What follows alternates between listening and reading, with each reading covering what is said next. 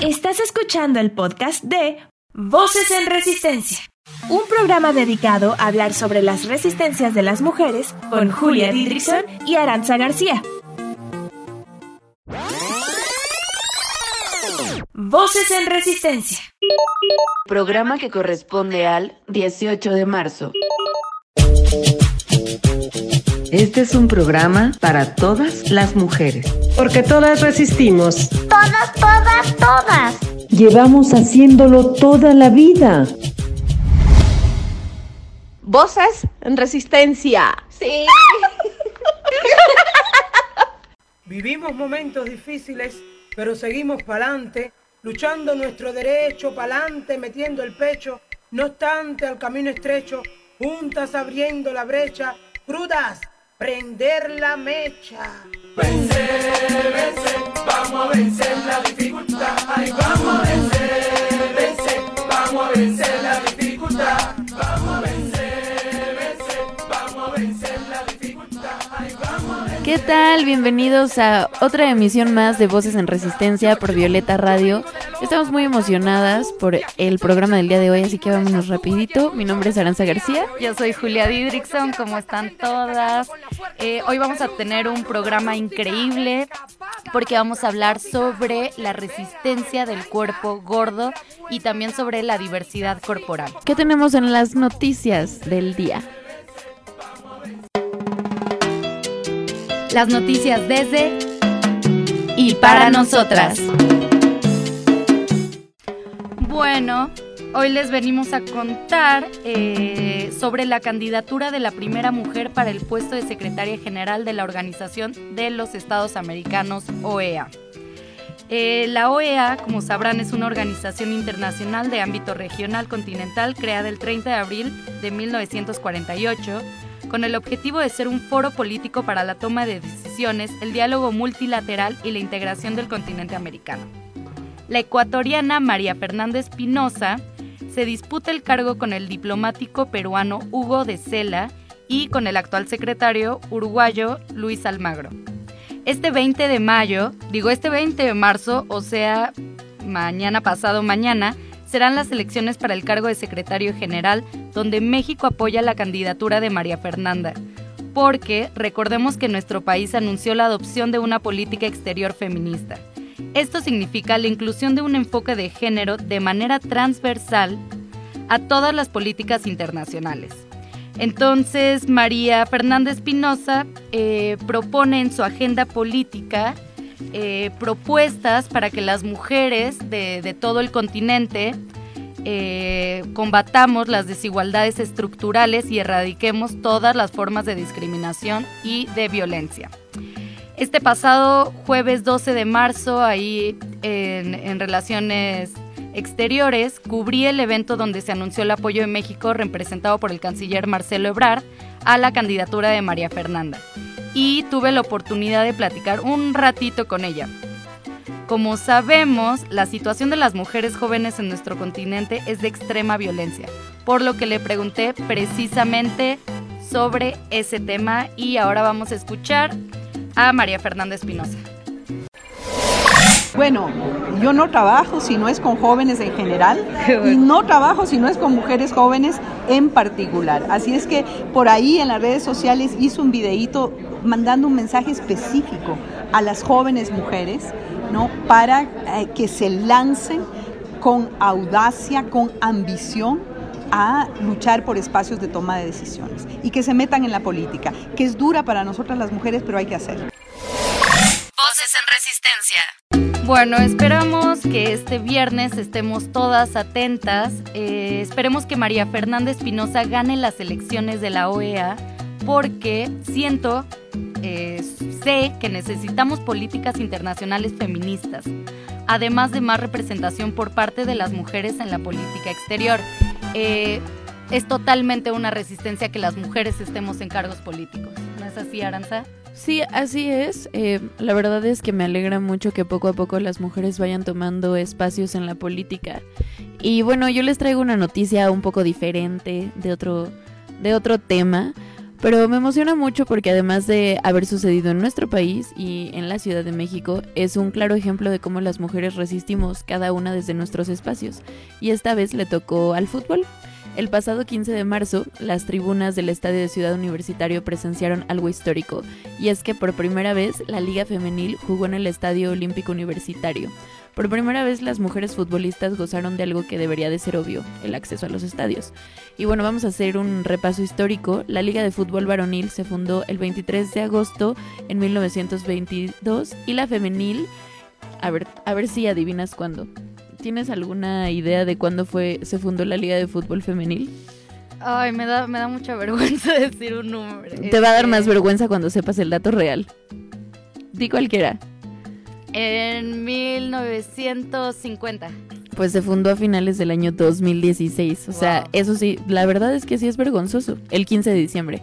O sea, ya teníamos internet, ya había llegado Uber a México. Incluso ahora con esto de las epidemias, ya había llegado la influenza y las mujeres todavía no podían jugar en un estadio. De verdad que me parece ridículo.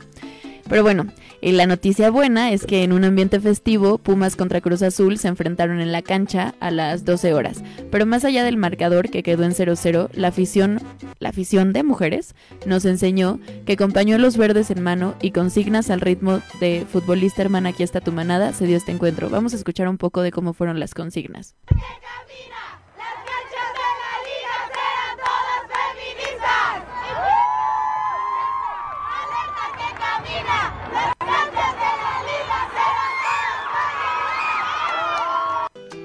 Verdad a mí sí me emocionó mucho. O sea, ¿se imaginan estar en un estadio de fútbol y escuchar que en lugar de que te lancen cerveza o Pipí. o pipí, te, te estén gritando futbolista hermana, aquí está tu manada, las canchas de la liga serán todas feministas? O sea, me parece una noticia fabulosa. ¿no? Está increíble, está en serio para llorar. Vamos, Sí. vamos por más y estamos conquistando espacios donde antes no se permitía nuestra entrada. Y además de que los estamos conquistando y representando, los vamos a hacer de mejor manera, los vamos a hacer espacios ororos y espacios de visibilización hacia nosotros. Justo eso que comentas es la primera vez que colectivos feministas se unen y se organizan para acudir a un evento. Eh, Y por eso comentaba que fue una resistencia, porque las mujeres tomaron un espacio que solo se les había dado a los hombres y crearon barras feministas, como la barra feminista MX, que pueden seguirla en Twitter y en Facebook, que es una agrupación que conform- conformada por mujeres de diversos ámbitos que disfrutan del fútbol y en su Twitter se lee. Hay un apoyo indistinto a las mujeres que juegan fútbol sin favoritismo. O sea, estas mujeres van más allá de los equipos y eso me parece muy significativo. Precisamente tenemos un testimonio de una mujer futbolista que además acudió a la porra. Ayer fue histórico, porque en uno de los espacios considerados de hombres nos hicimos un hueco que vamos abriendo cada día un poquito más. Y donde siempre nos quieren hacer pensar que no hay nada político, las mujeres y el feminismo les recordamos que sí, que tenemos voz y vamos a usar todo lo que tengamos para hacernos presentes, para ganar batallas, que crearemos consignas para encontrarnos y acompañarnos entre todas, que continuaremos pateando balones y rompiendo redes aunque les incomode tanto. Ayer me llené de esperanza y me sentí más cómoda que nunca en una de mis pasiones, el fútbol. Aún falta mucho por recorrer, pero aquí seguimos. El fútbol también es de las morras. Voces en Resistencia. Muchas gracias por hacer de este espacio como lo es Voces en Resistencia suyo, por mandarnos sus testimonios. Este testimonio a mí me parece que era muy bonito, o sea, se me ponía la piel chinita porque además ella es una, es una mujer que ha jugado fútbol toda su vida y sabe en carne propia lo que eso significa, que te abran de un espacio que debería ser tuyo, nuestro. Está increíble. Eh, a mí lo que me produce este audio y toda esta noticia en general son las ganas de aprender a jugar fútbol. que, que bueno, desde chiquita como que nunca me lo planteé, pero ahora que sé que es como un espacio donde nosotras también podemos habitar, me, me dan ganas de ir a los estadios repletos de mujeres. O sea, de verdad que ya tengo ganas. Vamos a hacer nuestro equipo Aranza. Y vamos a ir a la barra feminista a apoyar a todas las mujeres futbolistas. Y ahora sí vamos a, a lo que nos convoca en este programa, en, en este tercer programa de Voces en Resistencia.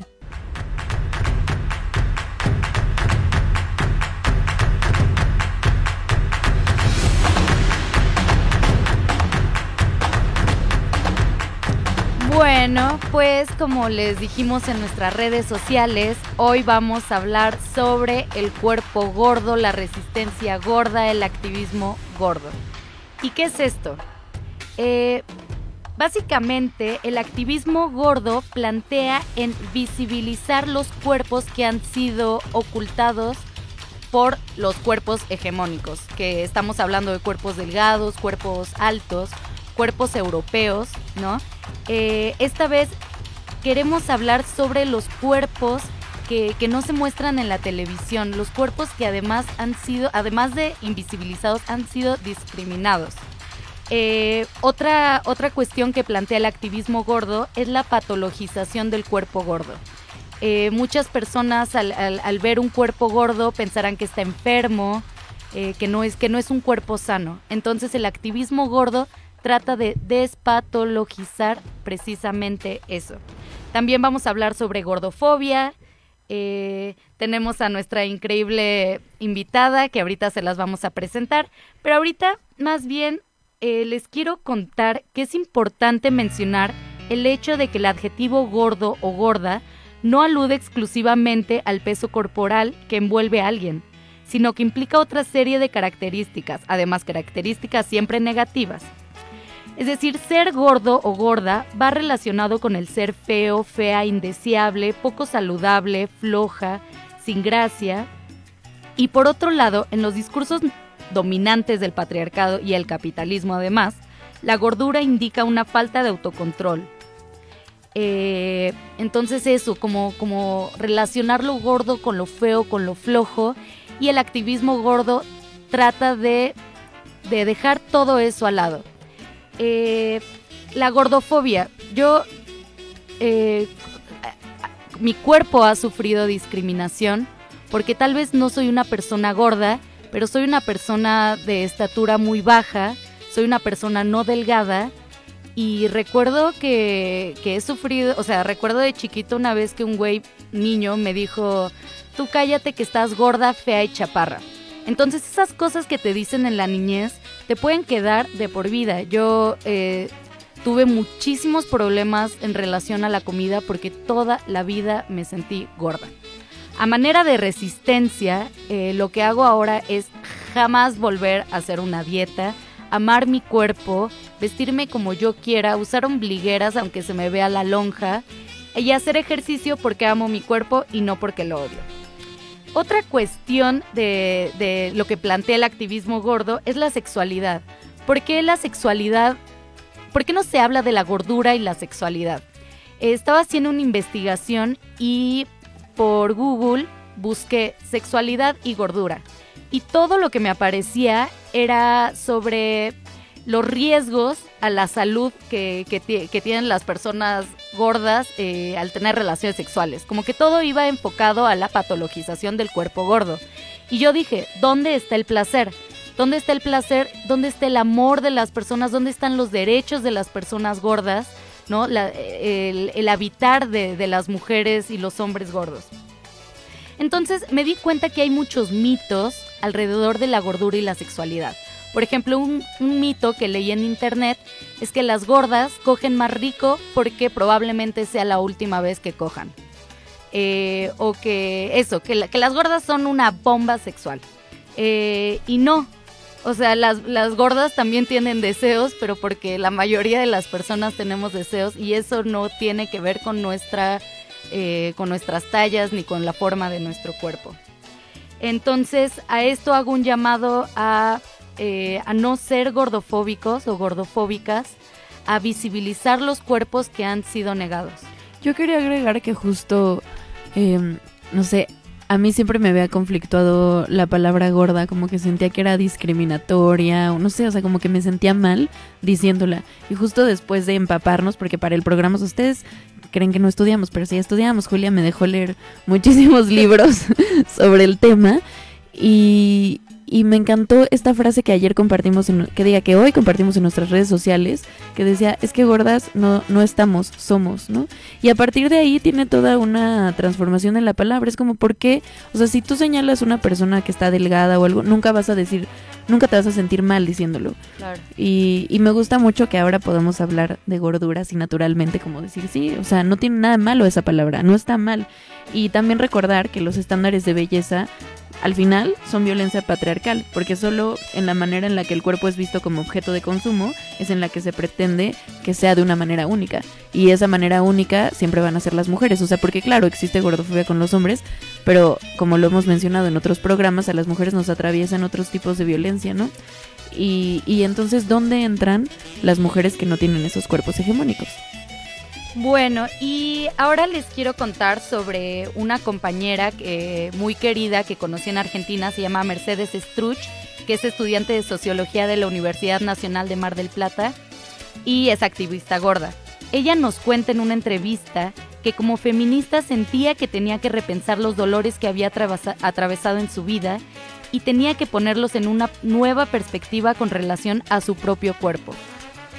Es así como se metió dentro del activismo gordo. Ahí encontró eh, Anybody, que es una organización internacional eh, que inició en Inglaterra, pero ahora está en varias partes del mundo.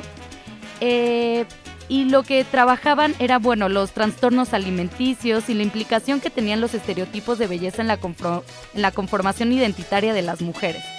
Entonces la ONG eh, se crea para visibilizar esta problemática y para cambiar las, las formas de pensar la diversidad corporal, en especial eh, el, el cuerpo gordo. En Argentina, Anybody se funda en el 2011.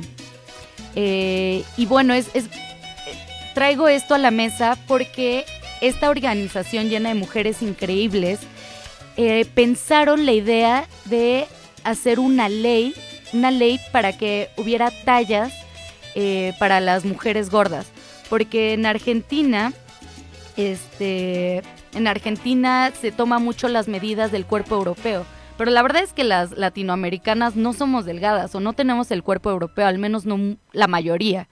Entonces se tuvo que hacer un, e- estudio, este, ¿cómo se llama? Bueno, se me olvidó el, el nombre, pero se tuvo que hacer un estudio para medir los cuerpos y ver qué tallas son las que se necesitan en Argentina.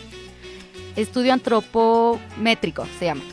Eh, entonces, ahora se aprobó la ley precisamente el año pasado y es un gran logro para el activismo gordo, porque acuérdense que la moda, que ya en otro programa hablaremos sobre moda e identidad, pero la moda también crea nuestra identidad. Entonces, el- tenemos el derecho de vestir y además el derecho de vestirnos como se nos plazca. Eh, por eso es importante que en las tiendas haya ropa para todos los cuerpos, todas las cuerpas. Eh, ahora, eh, Mechi, Mercedes, nos cuenta que para ella ser gorda, qué es para ella ser gorda y activista de su propia corporalidad. de nuestro trabajo y también a nuestro activismo para, para ¿no? que, que la voz de todos aquellos que fuimos excluidos o que nos sentimos excluidos o discriminados o que somos discriminados en la actualidad porque nuestro país eh, debe ser uno de los más gordofóbicos de la región y, podría decir del mundo también. O sea, imagínense que está en el top 5 de países con mayores cirugías estéticas y en el top 5 de mayores trastornos alimenticios.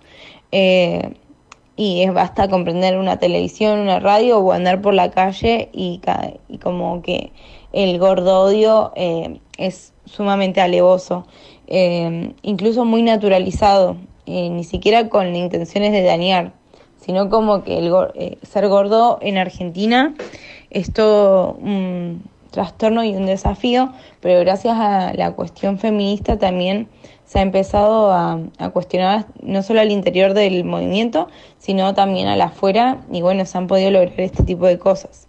Voces en resistencia. Entonces, felicidades a las activistas gordas en Argentina. Les mando muchísimos besos.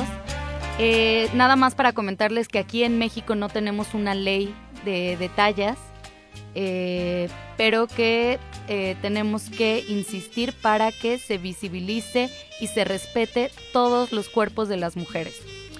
Eh, por último, quería poner otro audio de Mechi. Este, por favor. Y es un poco más radical y apunta básicamente a los derechos de, de los y las gordas, les gordes. Eh, y bueno, para mí es muy importante porque, poder nombrarme gorda eh, también sana parte de, una identidad negada por mucho tiempo. Eh, y, y bueno, sigo en, en el camino de, de amigarme. Tengo momentos que obvio que no hay un amor personal extremo ni, ni nada parecido, pero intentando entender que, que sea como sea mi cuerpo, tengo derecho a existir y a circular como cualquier otra persona y, y a vestirme, por ejemplo, o, o a querer o a ser querida, a desear, bueno, un montón de cuestiones que el actismo gordo nos viene a, a, a hacer, a pensar. Bueno, en, en, en el bloque 3, eh, Ceci Bravo nos va a contar también un poco sobre todo esto, sobre el amor eh, a tu propio cuerpo, sobre el cuidado.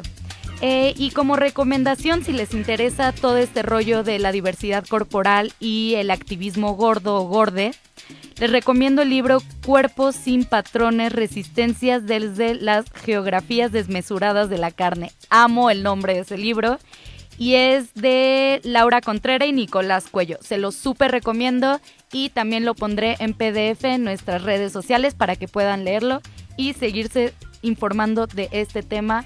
Acabemos con la gordofobia. Y bueno, ahora vámonos a un corte musical. Ah, sí. Eh, estoy muy emocionada por presentarles esta canción. Es de mi mejor amiga eh, que vive ahorita en Chile. Ella es chilena mexicana. Eh, y vamos a escuchar su voz y su introducción. Vamos a un corte, pero al regresar hablaremos de... Pitos, vaginas, menstruación, chichis, sexo, sexo, sexo. Exacto. Quédate. Voces en resistencia. No se te olvide seguirnos en nuestras redes sociales. En Facebook como arroba programa Voces en Resistencia y en Instagram como arroba voces guion bajo en Resistencia. Voces en Resistencia. Existen muchos tipos de resistencias. Cada una decide cómo hacerlo, hacia qué y en qué momento de su vida expresarla. Te invitamos a descubrirlas con nosotros. Mi nombre es Julia Didrickson y yo soy Aranza García. Sintonízanos todos los miércoles de 4 a 5 en Violeta Radio. Voces en resistencia. Hola, soy Alfonsina y desde Voces en Resistencia del 106.1 de FM les regalo un himno de empoderamiento y fuerza para toda mujer, para toda persona que necesite activar su poder interior y seguir en resistencia. Estás escuchando mi nuevo sencillo Yo Soy Fuego.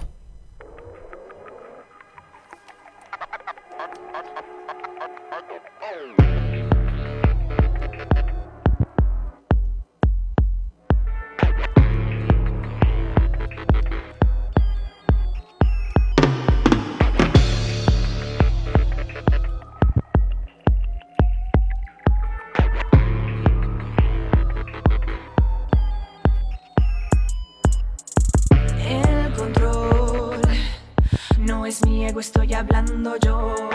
Mejóralo, empeóralo. Porque llevo tiempo buscándolo, armándolo. Soy poder, tú no me puedes vencer. Soy de hierro, mi corazón no es de papel. En contento, muriendo y naciendo, haciendo sin lamento al viento. Dos más dos abrigando fuego lento La sangre por dentro hierve y hasta el centro Traigo el elemento dos de entre los vientos La furia de mis muertos no es un lamento Escupiré mi rabia contra Babilón Son recordando mi crucifixión Maldición, este huracán de pasión Me hizo del mármol más duro del árbol de la obsesión Yo soy fuego. Yo soy fuego. Yo soy fuego. Yo soy. Fuego,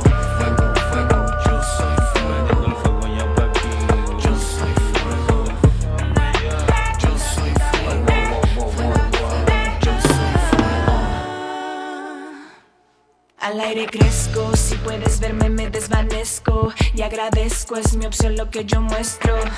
De mí hacia ti no soy de cuentos, no planeo fingir argumentos, soy fuerte, ardiente, fehaciente, te quemo hasta la mente.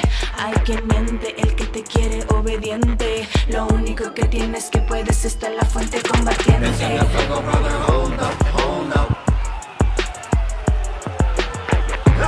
They're hold up.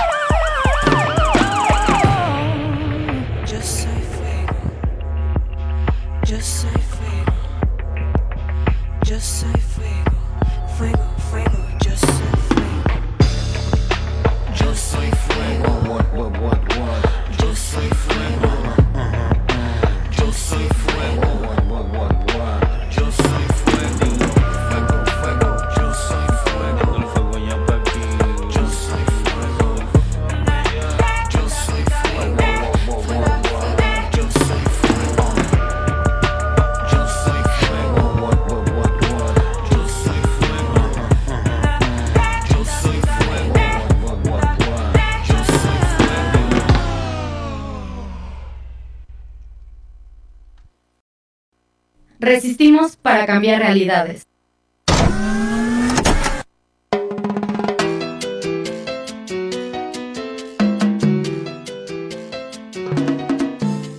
Ahora sí vamos a presentarles a nuestra invitada que la verdad se merece una mención honorífica y un premio por haber aguantado todas nuestras fallas técnicas y, el estrés y aún así estar acompañándonos aquí. Muchas gracias Ceci.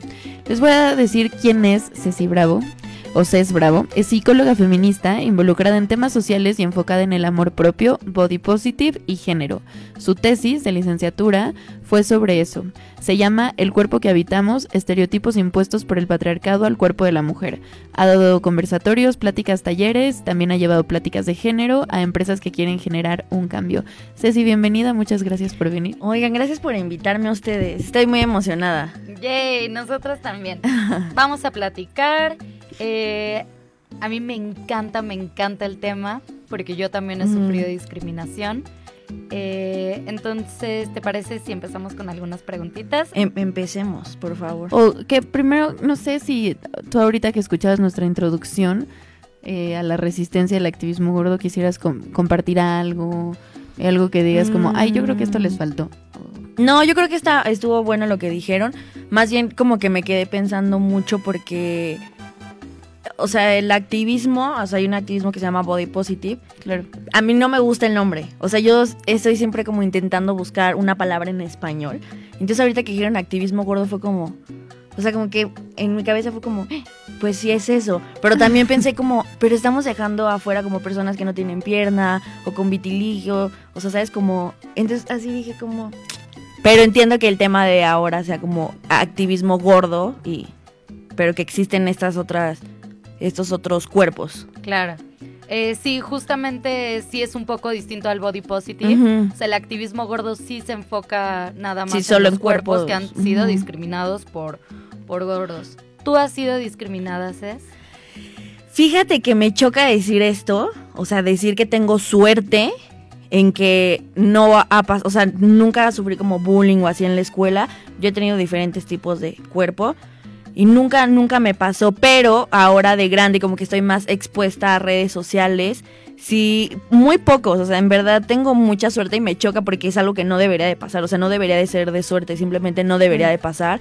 Pero sí me ha llegado como dos, tres comentarios de, en lugar de, no sé, como promover eso, ponte a dieta. Y yo como, sí, sí. y yo, ah, bueno, ok. ¿Y tú qué? ¿Le respondes o te lo.? No, no respondo, la verdad no respondo. Eh, respondo cuando son comentarios, o sea, que tienen dudas.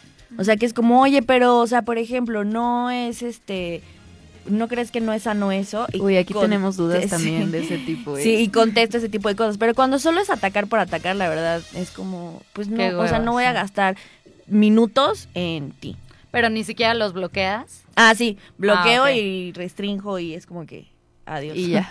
Ajá. Es horrible porque realmente estamos muy expuestas en todas las redes sociales a que idiotas hablen sobre nuestro cuerpo. Sí. Y no hombres, no hablen sobre nuestro cuerpo, ¿ok? Y creo que no solo en redes sociales, sino en la vida. O sea, la gente Claro. cree que puede opinar de tu cuerpo y así lanza comentarios sin pensarlos antes. Quizás es más fácil en redes sociales porque pues están detrás de una pantalla. Sí. O sea, al final no ves si eso a una persona le afecta o no. O sea, yo por ejemplo no sé si tendría, eh, no sé, no sé cuál sea la palabra, pero la capacidad de decir, ok, no me afecta, solo lo bloqueo y ya. O sea, tal vez sí me Ajá. sentiría muy mal. Yo creo que hay días, o sea, creo que me ha pasado que, es que en verdad han sido como tres mensajes que cuando lo dicen han sido momentos como de mucha fortaleza, empoderamiento, terapia, o sea, como algo muy trabajado, entonces es como, pues me, me da pena. Sí, eso me da mucha pena. Pero yo pienso que sí, o sea, que no, no todos los días son buenos y que si llega un comentario de esos en un día que justo yo no me siento bien, porque claro que pasa, pues probablemente lo tome más fuerte y luego lo deseché, pero en ese momento sí sea como, oh, Entonces hay, hay gordofobia y México es un país muy gordofóbico. sí. De hecho, escuchando el audio que habían puesto de la chica argentina, que dijo que era como súper gordofóbico, yo fue como, yo creí que México era como lo más gordofóbico del mundo. Porque es que en serio escuchas comentarios, la tele todo el tiempo se burla como de eso, o sea, tele abierta que Claro. muchas personas tienen acceso a eso. Incluso como discriminación como más bajita, como ay gordita, ¿sabes? Como todas estas adjetivos con los que han llamado nuestro cuerpo, que no es como pinche gorda, pero que también es discriminación. O sea, no sé, el, el decir tienes cuerpo de refrigerador, como cosas así, ¿sabes? Hay muchísimos tipos de discriminación que no son como estas palabras de... Sí, y yo creo que también, o sea, ni siquiera hay, o sea, también hay- sufrimos discriminación como simbólica, que es no encontrar ropa de tu talla en tiendas, o si hay lugares en donde ya estén como incluyendo tallas extras, pero está separada. O sea, como si fueras otra cosa. Como en, en entonces- Forever 21, en el Ajá. centro había como medio piso con eh, tallas extra grandes o Ajá. grandes, pero era como, ¿what? O sea, Sí, ¿por qué también no? en H&M hay Es totalmente discriminación. Está bien cañón. Y en el espacio público, en, en, por ejemplo, en los camiones, ¿tú- ¿crees que también se discrimina en otros espacios? Sí, yo creo que en todo, eh, eh, ajá, o sea, muchas chicas me platican que van caminando en la calle y es como les gritan gorda.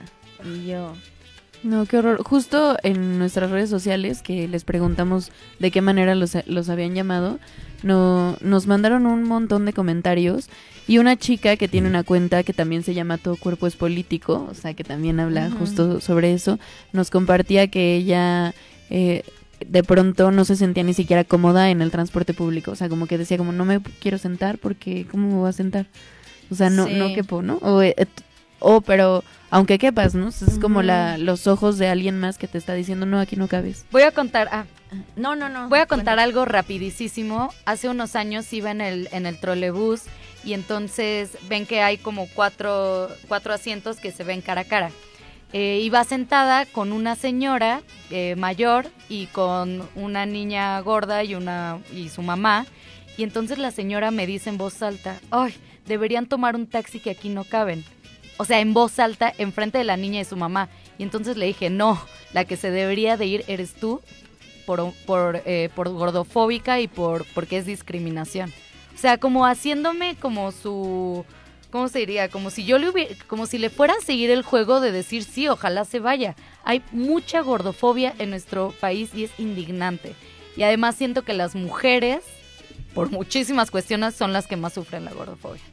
Sí, siempre eh, nos han exigido un cuerpo normativo. Con normativo me refiero como a un, un cuerpo delgado que cumpla los estándares que nos ha impuesto el sistema patriarcal. Pero desde años atrás, o sea, justo en mi tesis hablo como desde hace años, como han impuesto esto, o sea, en las chinas les vendaban los pies para tenerlos más pequeños porque era como símbolo de más como femenina y bonita y o sea es o los cuellos. Todo eso Las es- fajas. las fajas. Yo también hablo de eso en mi tesis, de cómo se nos ha moldeado el cuerpo para el deseo masculino. Quiero dar un dato, eso que, que a las orientales que les vendan los pies para que se hagan chiquitos, ¿saben por qué es leí una vez? Porque crea una forma fálica y es para que en las relaciones sexuales les metan el pie en el, en el ano a los hombres. Digo, dato curioso. Ah, yo tampoco. Pero bueno, el caso es que nos moldean el cuerpo y nos lo quieren hacer chiquitos porque al patriarcado le, le, le, le interesa que nuestros cuerpos ocupen menos espacio. Pues es lo mismo con los brasieres, o sea, realmente Claro. solo es eso, o sea, no sirven absolutamente de nada, solo es para que les guste cómo se vean. para que se vean más firme- firmes, Ajá. más, hasta Sí, sí, sí. Sí. Y por ejemplo, ¿qué pasa cuando, o sea, ahorita me surgió la duda? eh, no sé si ustedes han visto esos anuncios que luego se volvieron muy virales en Facebook, pero que son de revistas viejas, que son cuando las curvas estaban de moda y cuando los cuerpos pues más gorditos estaban de moda. Entonces que decían como no te veas flaca. O sea, a mí me parece justo como que muy interesante cómo era al revés. Pero tampoco, o sea, por ahí leí también en todas las cosas que me hicieron leer Julia, que en realidad decir como que en algún momento existió al revés, eso no, no existe.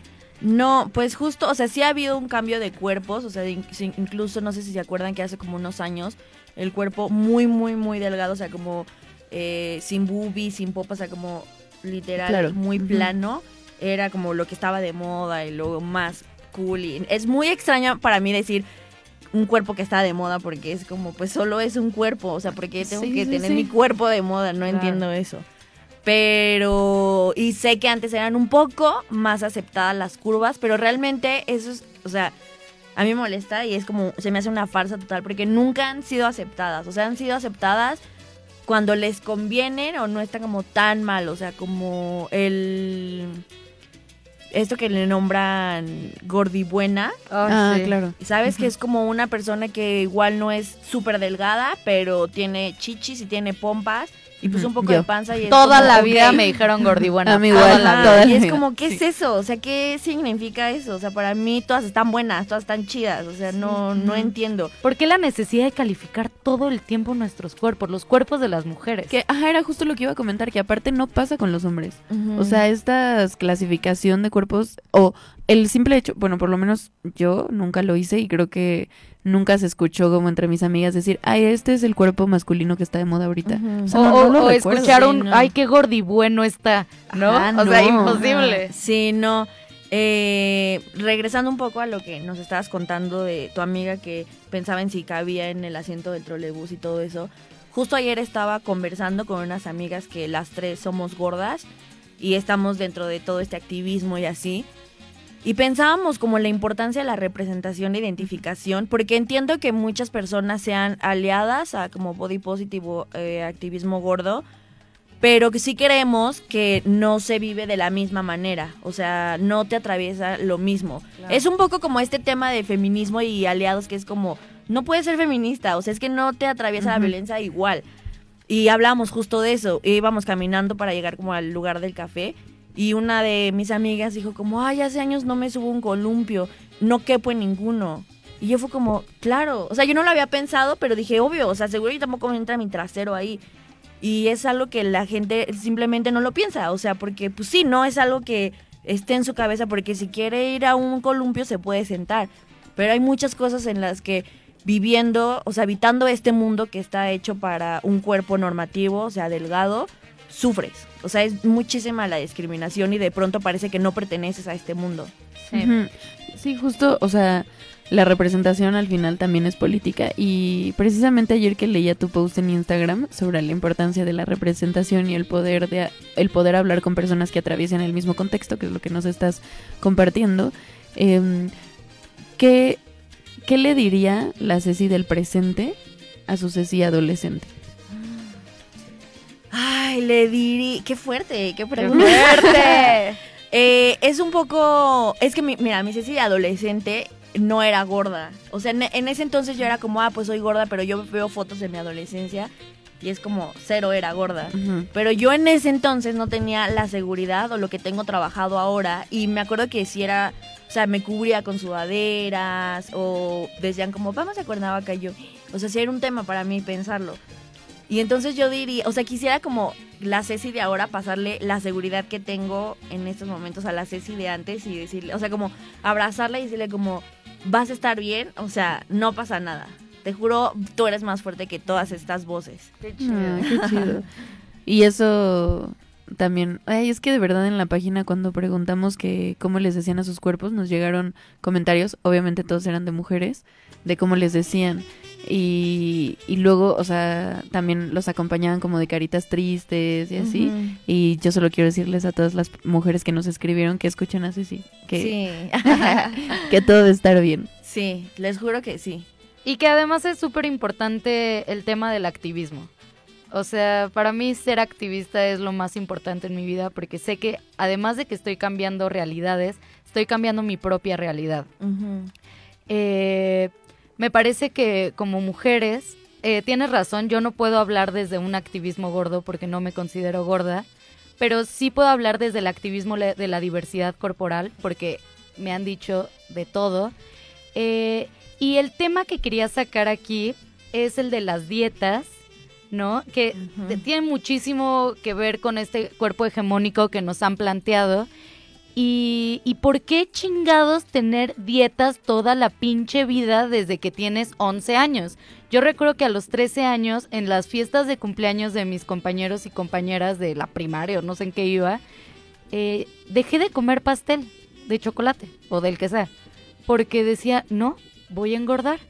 Y después de ejercicio excesivo, bueno, para no hacerla larga, llevo haciendo dieta desde los 12, 13 años y fue muy pesado y es lo que hablábamos el otro programa, es la prohibición al deseo, el deseo sexual, el deseo a comer, todos estos tipos de deseos que se nos han negado a las mujeres.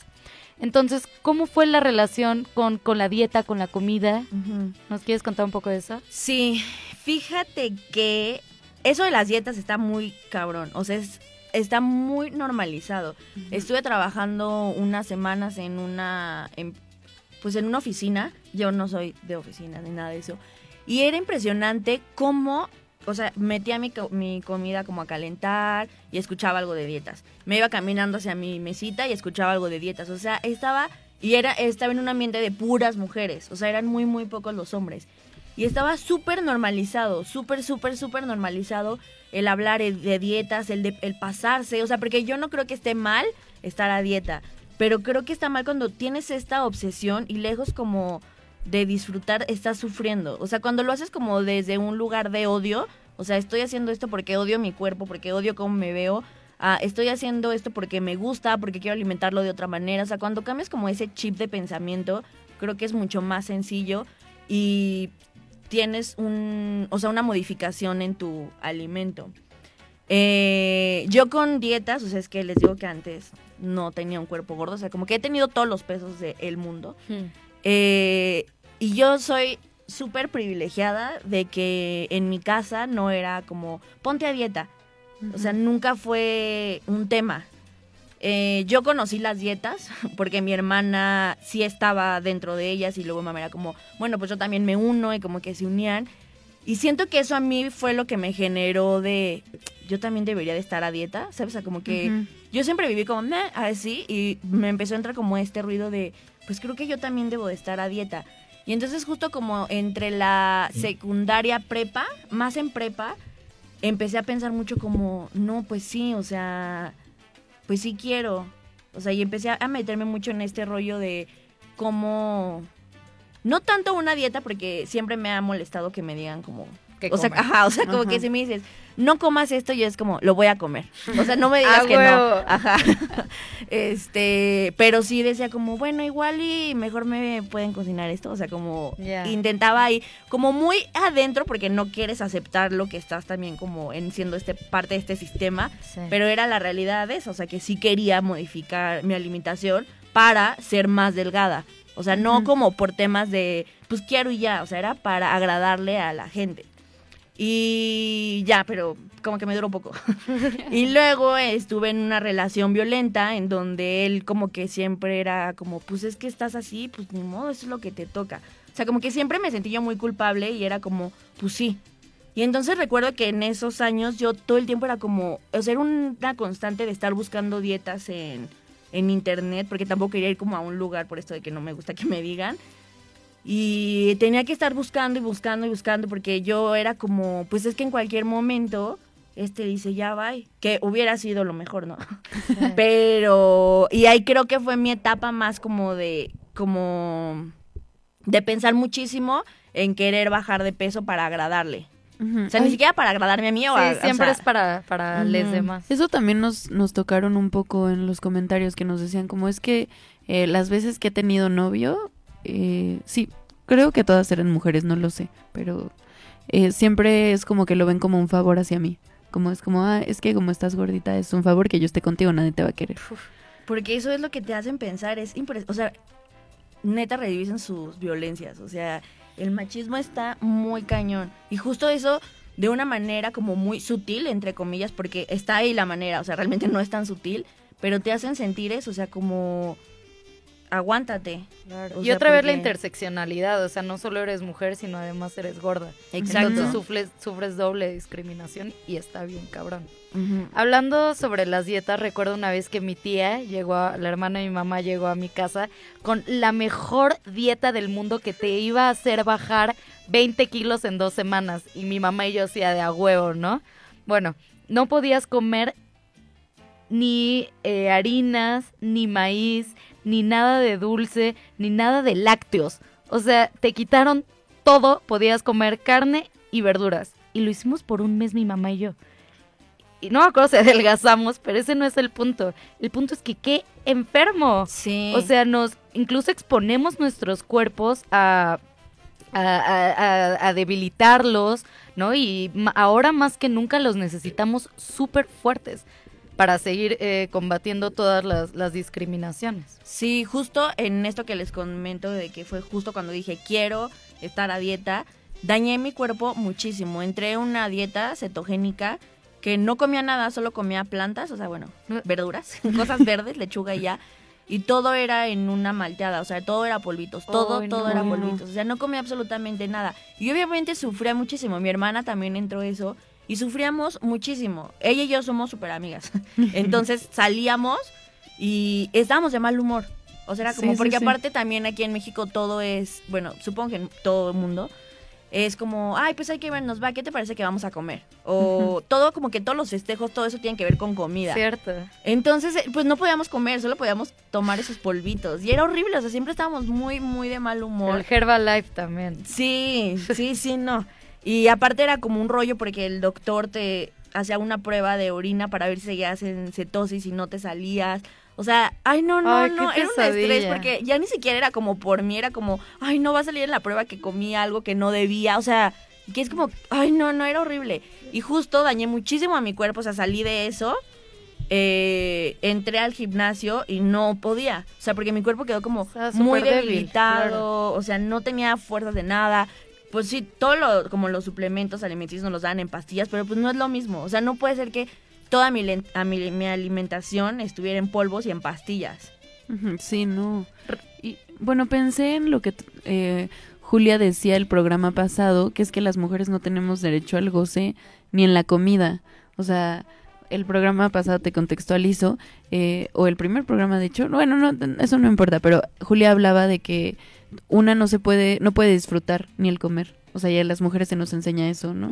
Y, y pensé que tiene mucha relación con eso. Es como, o sea, no me imagino. Pero al mismo tiempo, alguien delgada, si come mucho, es como algo atractivo. Ajá, Porque sí, incluso sí. ahí está la gordofobia. O sea, cuando conocen a alguien delgada y es como, ay, come mucho. O sea, lo dicen como algo padre. Como Qué algo buen positivo. metabolismo. Exacto. Y es como, ay, no, ella es súper padre. O como, coma, o sea, como que son muy atractivas las mujeres que comen mucho y tienen cuerpo delgado. Sí, sí, sí. Pero una persona que no tiene ese cuerpo delgado y come mucho es como, pues sí. O sea, Ajá, con sí, razón, sí. Deberías de ponerte a dieta. Entonces sigue siendo como cuando les conviene.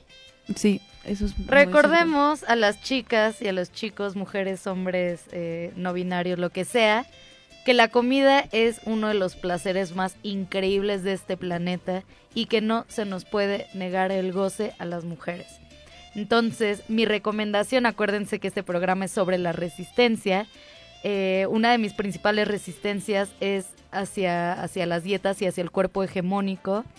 Eh, y también la resistencia que yo tengo es eh, amar mi cuerpo tal y como es. Entonces, mi, mi recomendación, la forma de resistencia es no hagan dietas, disfruten la comida, hagan ejercicio eh, por, por salud, pero no porque quieren bajar extremadamente de peso. Y hay que empezar a cuestionarnos todos los estándares de belleza que nos invaden todos los pinches días en este país y en, la mayoría eh, de, de los países.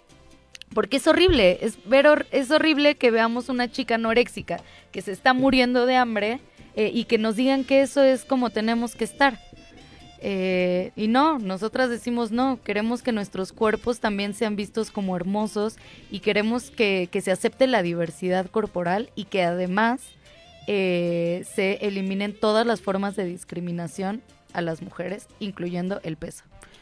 Y sí, justo si van a hacer una, o sea, por ejemplo, contradiciendo a Ana, o sea, yo ahorita estoy a dieta y bueno, Julia lo sabe perfectamente, pero justo, o sea, realmente yo me siento muy bien y no es una dieta muy estricta, o sea, en realidad puedo comer bas- bastantes cosas, pero sí siento que hay una diferencia de cuando lo haces, en esto que comentaba Ceci, de lo estoy haciendo porque quiero ser más saludable, porque ya me está afectando a la salud, o sea, no como algo emocional, porque siento que la parte emocional siempre hay una manera de trabajarla y de aceptarte así.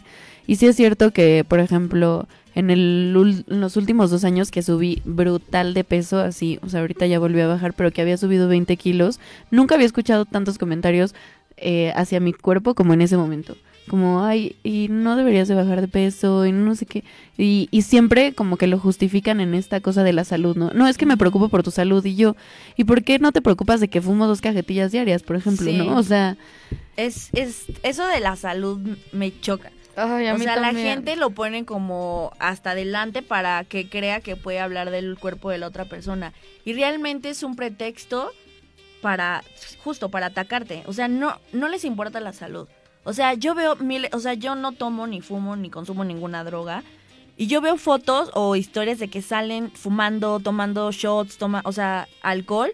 Y nunca veo que alguien les diga como, me preocupa tu salud. Sí, es sí, la sí. gordofobia. Es que- exacto, es es súper gordofóbico eso. o Es Sí. como, si realmente te preocupa, ¿por qué no me preguntas que si estoy bien? O sea, como, oye, te está pasando algo. O sea, ¿por qué no? Solo es que quieres atacar mi cuerpo. Incluso lo que decían de, hay chicas muy delgadas y se les felicita y no están preguntando por su salud. Exacto, O sea, es, sí. no, está, no sabes cómo está pasando ella para tener ese cuerpo. O sea, tú no sabes si está vomitando, si está dejando de comer. O sea, ¿qué está haciendo para estar así? O sea, ¿por qué felicita su cuerpo? O sea, simplemente no hables de nuestro cuerpo. Justo, ay, perdón, quería leer una pregunta que va muy enfocada a eso que nos mandaron. Eh, creo que ya la respondimos, pero igual para no dejarlo pasar, ponen, me gustaría ver si pueden tocar un tema en particular que parece trascender la cuestión estética y de la percepción, representación de los cuerpos femeninos y masculinos y otros géneros. Me refiero a la cuestión de la salud, es decir, tener un cuerpo así en casi todos los casos representa un riesgo para la salud, una enfermedad, y no solo una enfermedad, sino una enfermedad que mata a cientos de miles de personas al año. Es decir, las personas con obesidad por lo regular tienen diabetes, hipertensión, problemas metabólicos, problemas de grasa, cardiovasculares, etcétera. Sobre eso no hay debate, sobre todo en México donde el problema es enorme. Así que mi pregunta es, ¿cómo pueden convivir las acciones para frenar la discriminación y exclusión de tales cuerpos y la crítica de esos estereotipos con la urgente difusión de la salud y el proceso de conciencia y educación sobre la salud y el cuidado? ¿Este tipo de críticas y disidencias puede llegar a subestimar un problema de salud como este? No es mi pregunta. Ay, y yo quiero aclarar que no ¿Puedo, es puedo decir pregunta. algo rápido? Ajá, Justo sí. Ara me envió esa pregunta en la noche. No, nos encanta que nos, que nos escriban. Pero yo decía, es un programa sobre activismo gordo. Y justamente lo que plantea el activismo gordo es despatologizar la gordura. Entonces no nos queríamos meter en temas de, de a ver, ¿en qué, en, qué, en qué afecta la salud, no sé qué, y la diabetes. No queremos hablar sobre eso porque tenemos que ver que la gordura son un chingo de dimensiones y no solo es la, la salud, pero sí hay cosas que decir eh, eh, sobre, el- sobre la salud, pero más bien sobre la patologización que les dan a los cuerpos gordos. Al final, nuestra conclusión de Julia y mía de querer tocar este tema es porque real, o sea, leí la pregunta que estaba como más estructurada, pero nos lo preguntaron muchísimo y quiero saber tu respuesta. Primero quiero decir que hay mucha gordofobia interiorizada en esos comentarios Sí. y qué preocupante, qué feo. Y creo que es un, lo- una muestra de cómo estamos. Eh, igual, o sea, una vez más, no es, no importa la salud, importa que para sus ojos no es aceptable. O sea, no, Claro. no. O sea, también hay muchísimos choques por alcohol y no veo a gente hablando como de cirrosis o esos temas. O sea, hay todos los fines de semana. O sea, a mí me han chocado dos veces personas que están ebrias. Entonces, y es un tema que pues se deja porque está bien o no está tan mal. Eh, también creo que es importantísima la empatía y saber el contexto de las personas. O sea, aquí en México trabajamos de 7 de la mañana a 9 de la noche, en donde si bien te va tienes tiempo para comer, como una hora o menos, y no tienes tiempo de desayunar y cenas lo que quieras, o sea, como algo súper rápido porque pues ya te quieres dormir. Y pues la economía, ¿no? Ya sabemos cómo- Claro. cómo, se vive.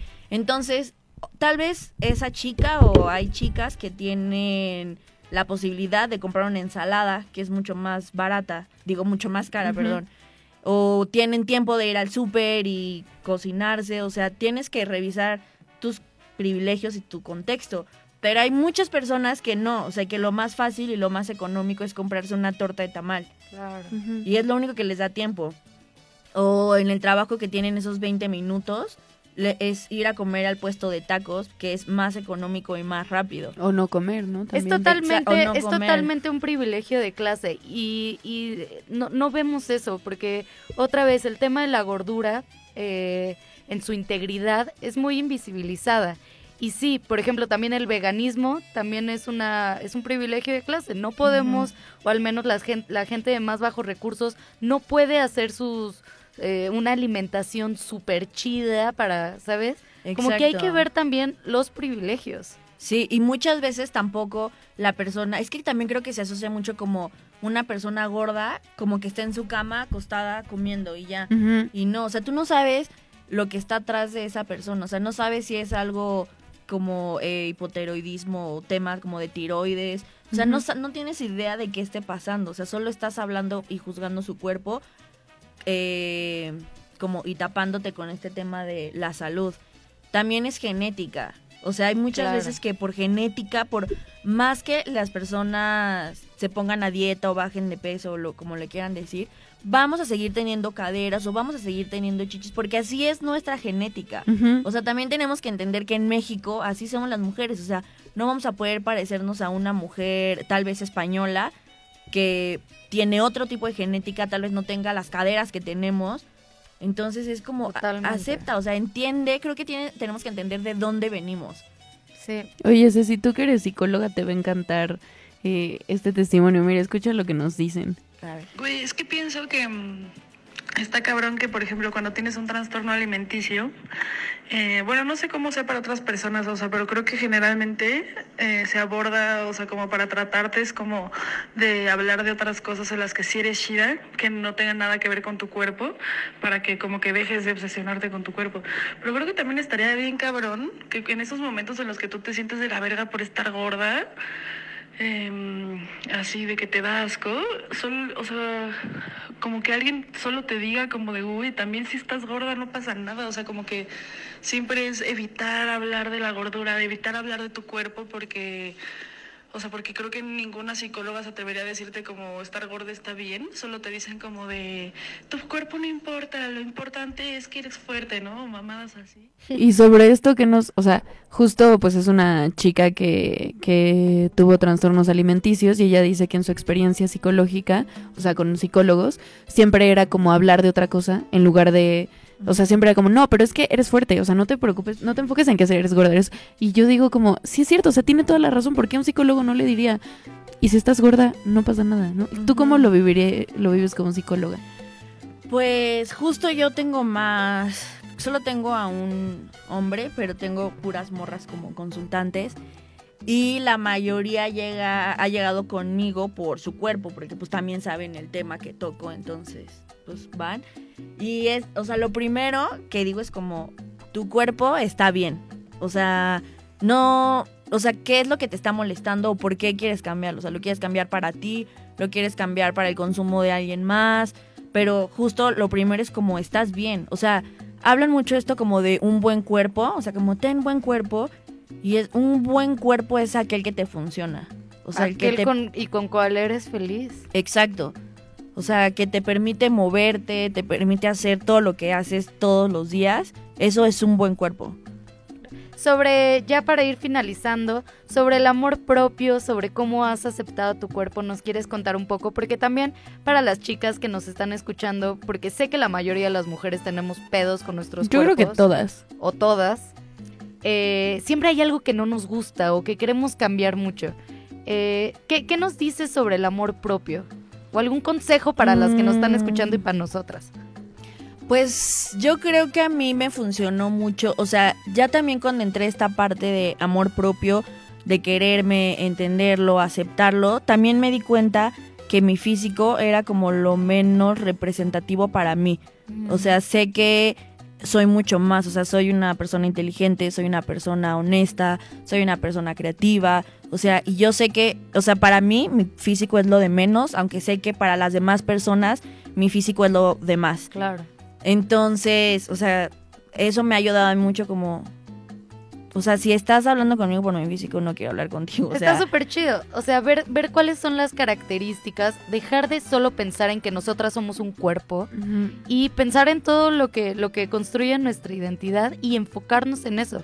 También es no criticar a la de al lado, compas. Sí, justo eso iba a decir. O sea, siempre, siempre, siempre, siempre recomiendo que a mí me funcionó mucho ver cosas positivas, pos- cosas positivas de otras mujeres. Porque es impresionante cómo también este sistema nos hace entrar en este juego de, ay, pero ya viste eso, como, ¿por qué se viste así? La Porque rivalidad entre es nosotras. Impresionante, como, ay, sí, ella sufre, pero yo más. Y es como, no se trata de ver quién está sufriendo más o quién, o sea, ¿sabes? Esas cosas a mí me tienen súper enfadada y creo que hay mucho doble discurso con eso.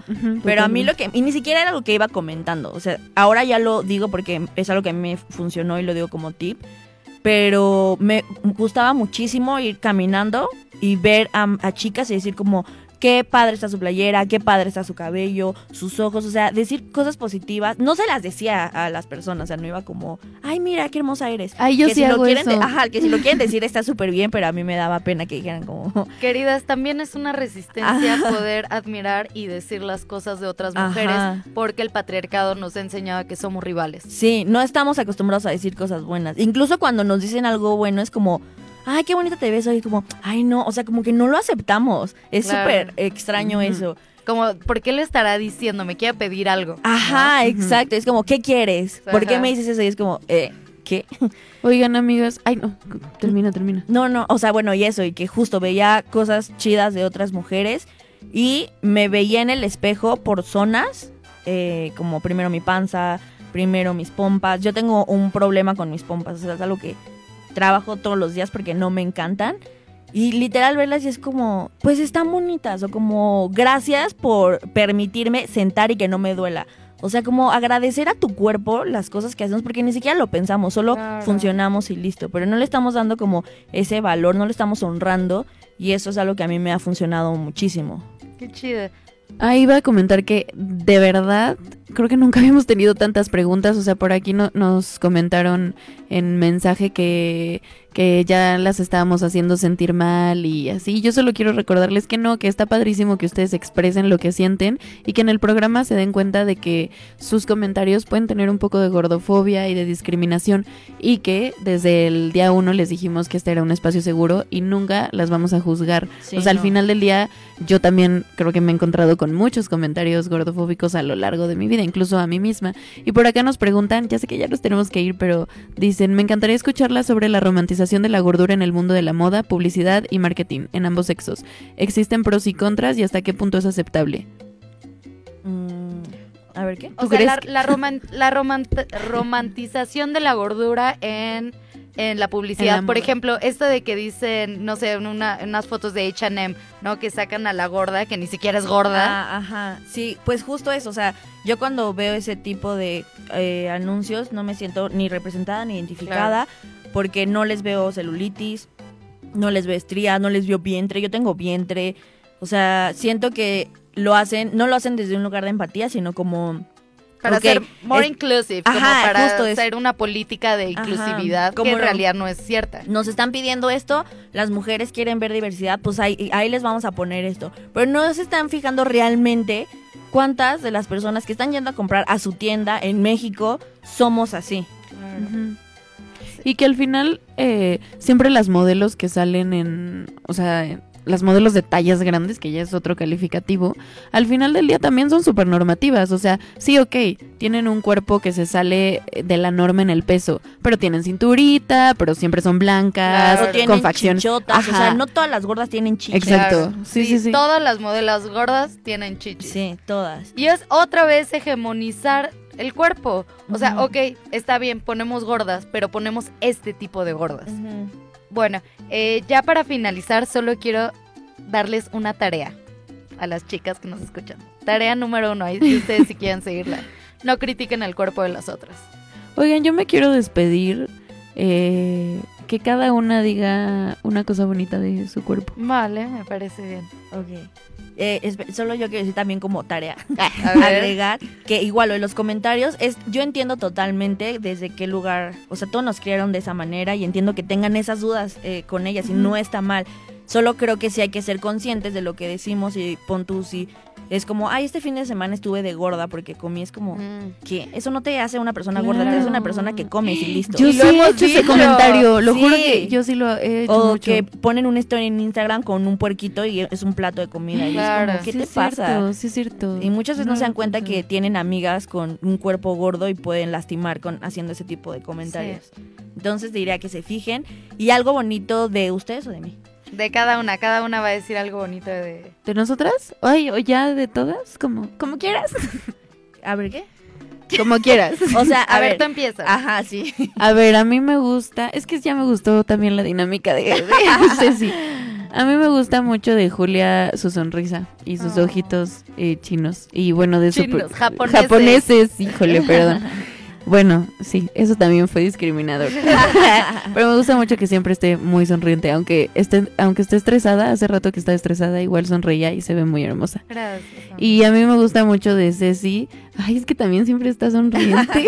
no la conozco tanto, es la primera vez que, que la veo, pero, pero siempre ando viendo sus historias y me encanta la manera en la que habla. Justo, sí, eso que dices, que decías de ti misma, es que yo soy más de mi cuerpo.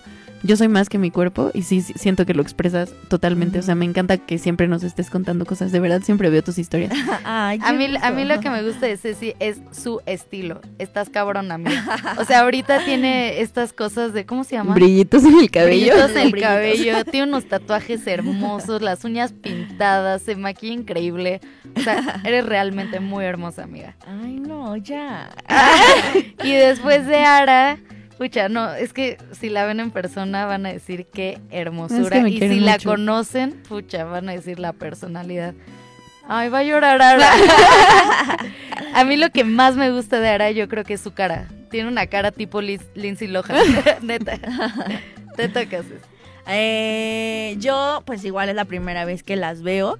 Pero lo primero que noté cuando Julia me abrió la puerta fue como, ay, qué bonito su cuerpo. O sea, como que dije, wow, está súper bonito. No sé. Ay, no mames, que digas Y- eso es increíble. amiga, y también lo pensé como que siento que tú no lo estabas pensando, pero, o sea, como que transmites una seguridad y que fue como, ay, Sí, es qué, cierto. qué bello. Gracias, Ajá. hermosa.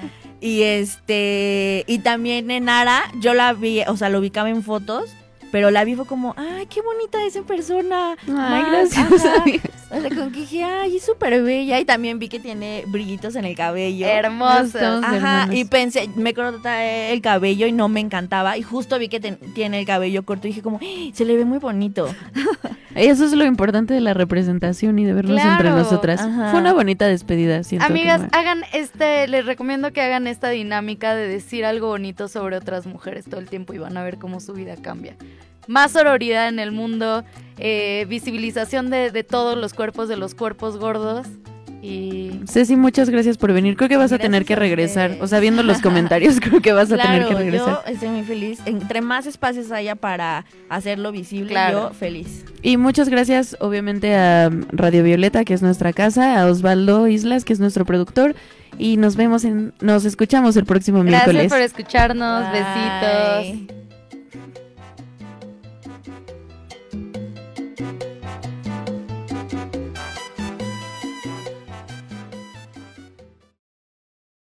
Todas las mujeres resistimos, desde la casa, la escuela, el trabajo, la vía pública y ahora desde la radio. Resistimos para que el feminismo llegue a más rincones y la sororidad se haga costumbre entre nosotras. Voces en resistencia.